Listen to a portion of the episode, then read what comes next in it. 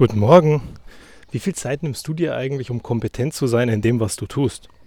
Hm. Mag vielleicht auf den ersten Blick ganz komisch wirken, diese Frage, aber irgendwie beschäftigt es mich dann doch immer wieder. Wie viele Leute nehmen sich heute noch Zeit, das zu lernen, was sie gerade machen? Zum Beispiel joggen. Ich sehe so viele Leute, die beim Laufen unterwegs sind, wo ich mir denke, oh je, wenn du laufen könntest, also richtig laufen könntest, im Sinne von richtig joggen könntest, dann wird dir einiges deutlich weniger wehtun. Dann hättest du viel mehr Freude dran. Dann wird dein Bewegungsapparat nicht so nachhängen, wie er es gerade tut. Auf diese komische Art und Weise rumhampeln, irgendwie durch die Welt zu stolzieren. Und es wäre doch so schön, wenn wir alle fähig wären in dem, was wir tun. Und Joggen ist da nur ein Beispiel. Joggen ist ja diese vermeintlich tolle Aktivität, die wir alle können. Laufen haben wir alle mal gelernt, also uns selber beigebracht oder von irgendjemandem mal abgeguckt. Jetzt können wir das. Und nur weil wir glauben, dass wir laufen können, meinen wir, wir können auch rennen. Richtig laufen, joggen. Und dann machen wir was kaputt. Der Fuß macht nicht mit, die Arme machen nicht mit, wir haben Ermüdungserscheinungen und geben uns zu wenig Zeit zur Erholung. Ich fände es toll, wenn wir alle so ein bisschen fähiger wären in dem, was wir jeden Tag machen. Wann hast du zum Beispiel mal telefonieren gelernt? Kann ja sein, dass du in einer Service-Hotline bist oder dass du in einem Job bist, wo du regelmäßig telefonieren musst. Wie meldest du dich am Telefon?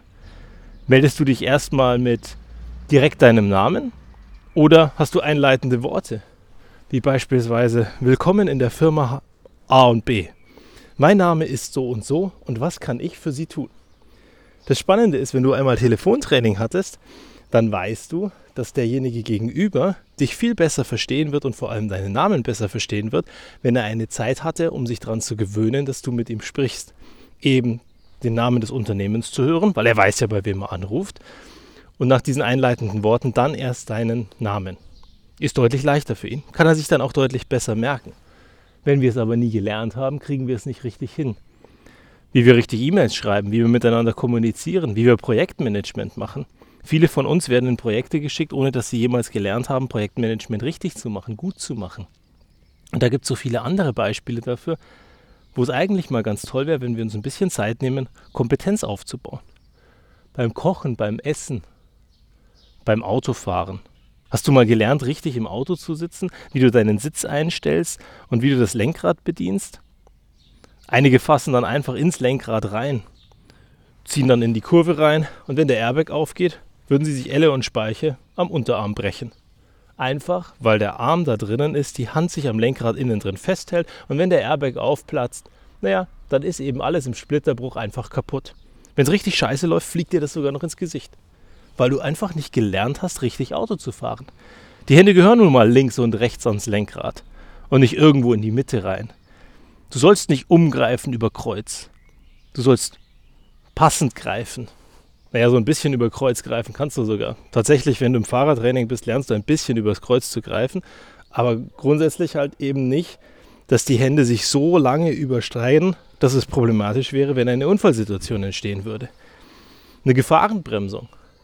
Und dann spreche ich nur übers Autofahren, ausweichen, den Blinker setzen, ein- und ausparken. Eben nicht wie so ein Staplerfahrer. Und ich glaube, da gibt es so viele andere Beispiele, die wir jeden Tag machen, wo ich mich einfach frage, naja, warum glauben wir, dass wir es können, wenn wir uns eigentlich dafür nie Zeit nehmen, es zu lernen, richtig zu machen? Kinder zu erziehen und mit Kindern umzugehen, mit ihnen richtig zu reden. Zum Beispiel zu lernen, dass Kinder Giraffensprache sprechen und auch nur die verstehen. Giraffensprache ist positive Formulierung.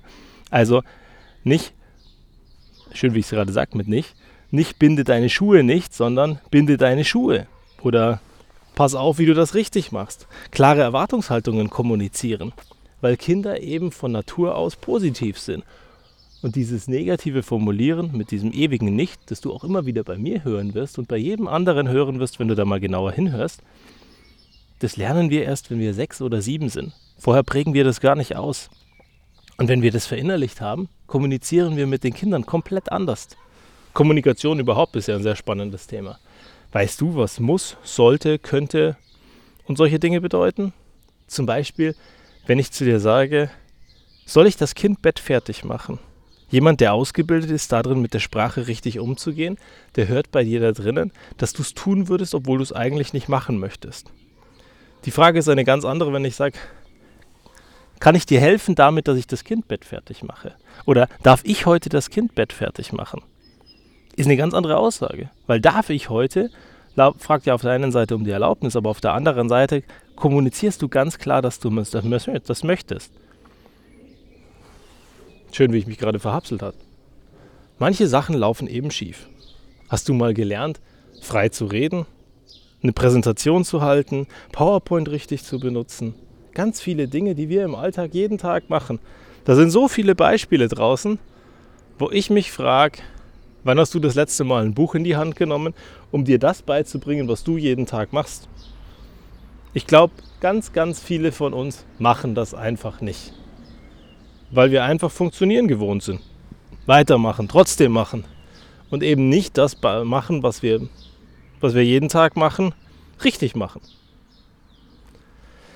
Von daher, mich lässt es gerade grübeln, weil ich dann auf dem Weg wieder Leute sehe, die komisch Auto fahren, die komisch joggen, die komisch kommunizieren, die gar nicht kommunizieren, die auch gar nicht sagen, was sie haben wollen. Auch so eine Geschichte, die mich die letzten Tage so ein bisschen beschäftigt hat. Warum können wir nicht einfach sagen, was wir brauchen und was wir wollen? Also die Option aktiv anfassen. Wir hatten ja sogar mal eine Folge dazu. Wenn ich heute eine Entscheidung treffe und eine Frage gestellt bekomme, möchtest du lieber das Brot mit Marmelade oder mit Salami? Tja, wenn ich mich aktiv entscheide, dann kommt eben genau das raus, was ich haben möchte. Und wenn ich das nicht aktiv tue, muss ich damit leben, dass ich das falsche Brot habe. Hatten wir vor ein paar Tagen erst. Und das wäre doch schön, wenn wir alle da ein bisschen besser werden. Genauso die Energie, die du einsetzt. Die Tage sind besser. Das Wetter ist besser geworden, die Leute sind positiver, wir gehen alle wieder ein bisschen mehr raus und irgendwie wird es vermeintlich etwas leichter. Und weil es leichter wird und besser wird damit, haben wir das Gefühl, dass wir viele Dinge und Baustellen gar nicht mehr bearbeiten müssen. Dass wir verschiedene Sachen auch einfach ignorieren können. Mal um uns selber zu kümmern. Bist du derjenige, der bei dir an Nummer 1 steht? Dass du dich erholen kannst, dass du dir die Dinge gibst, die du brauchst? Oder bist du dazu gar nicht in der Lage? Bist du immer für andere Menschen eher da und machst dich dabei kaputt, wenn du dich um die anderen Menschen kümmerst, obwohl du es gar nicht merkst, weil du sagst, kein Problem, das tut mir gut. Und dieses Guttun über die Zeit dich trotzdem kaputt macht. Klar, wenn es dein Wesenzug ist und ganz tief in dir drin verankert ist, dann wirst du darum nicht rumkommen. Dennoch musst du dir Zeit einräumen, dass du dich auch wieder erholen kannst und dass du die Akkus aufladen kannst. Weißt du überhaupt, was du brauchst, um deine Akkus aufzuladen? auch wieder so eine Geschichte, die ich ja, spannend finde, die mich bewegt. Wie viele Leute von uns wissen, was sie brauchen, dass es ihnen gut geht und kommunizieren das zum Beispiel ganz klar ihrem Partner gegenüber.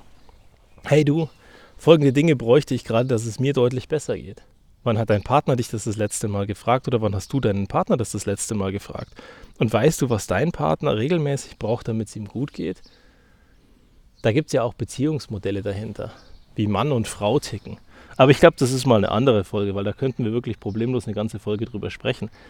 Nur wenn ich weiß, was der andere braucht, sei es die Kinder, sei es der Partner, sei es der Arbeitskollege, dann ist es deutlich leichter, das zu erfüllen oder zu beachten, nicht zu ignorieren.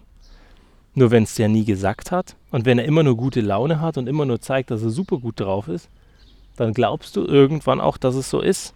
Wir sehen eben nur das und nehmen nur das wahr, was der andere nach außen kommunizieren möchte.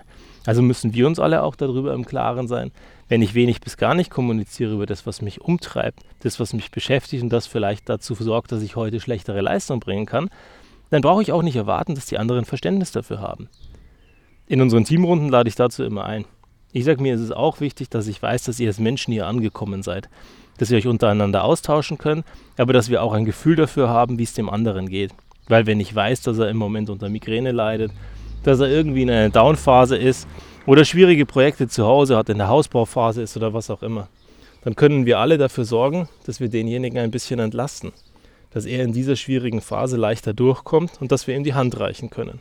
Und die Hand reichen ist ja auch eine ganz, ganz wichtige Geschichte. Du kannst jedem Hilfe anbieten.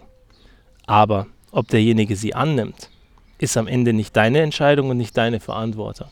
Der Gegenüber muss die Hilfe annehmen. Und du musst irgendwann auch akzeptieren, wenn du permanent die Hand reichst, dass du damit aufhören kannst. Dass du ganz klar kommunizieren kannst, wenn etwas ist, wenn du etwas brauchst. Ich bin für dich da. Aber bitte komm du auf mich zu, weil ich nicht weiß, wann ich dir die Hilfe anbieten kann und die Hilfe geben kann, wenn du mir kein Signal gibst, dass du sie auch möchtest. Wir haben alle kein Recht dazu, dem anderen Hilfe aufzuzwingen. Aber anzubieten, das sollten wir tun. In diesem Sinne, guck dir die Leute außenrum mal an und denk mal drüber nach, was du so jeden Tag machst und was du eigentlich nie gelernt hast. Und wenn du mal ein Buch lesen würdest, mal ein Training machen würdest, dir einen Trainer schnappen würdest oder einen Coach schnappen würdest, wie unglaublich viel besser du darin sein könntest, was du jeden Tag machst. Und am Ende wird es wahrscheinlich deutlich besser sein, wenn du es ein bisschen besser kannst. Weil deine Routinetätigkeiten, wenn du ein bisschen besser kannst, ist dein Leben deutlich einfacher und deutlich relaxter zu nehmen. Bis zum nächsten Mal.